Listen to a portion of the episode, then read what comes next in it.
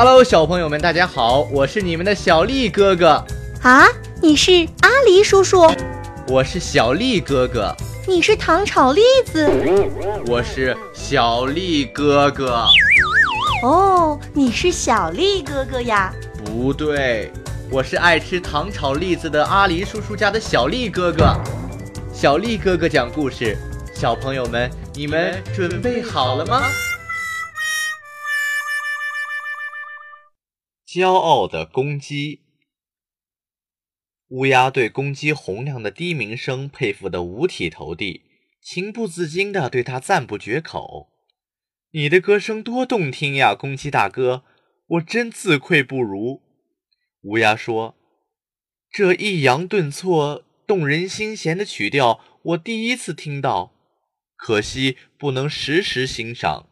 我那邻居猫头鹰令人作呕的沙哑声，与你相比，真是天壤之别。”我敢说，森林王国中没有谁唱歌能超过你了。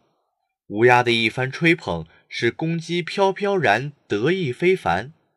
他觉得自己的歌声美妙绝伦，谁也比不上，于是叫唤得更起劲儿了。一抬头，看见一只麻雀立在枝头上，他高傲地问麻雀：“你也懂得欣赏我的歌曲吗？我是森林王国第一流的歌唱家。”麻雀连连摇头说：“你真不知天高地厚，还是虚心求教夜莺或百灵鸟吧，他们才是森林王国了不起的歌唱家。夜莺、百灵鸟怎敢和我相提并论？”公鸡粗着脖子争辩起来：“我的歌声连乌鸦、猫头鹰都自愧不如，他们算什么东西？你的确了不起，但恕我直言。”看你跟谁比？麻雀笑了。你的喔喔声叫的能胜过乌鸦、猫头鹰沙哑声十倍，也远不及夜莺、百灵鸟美妙绝伦的唱声的百分之一。问题是跟谁比？与低水平的比，可能你略胜一筹。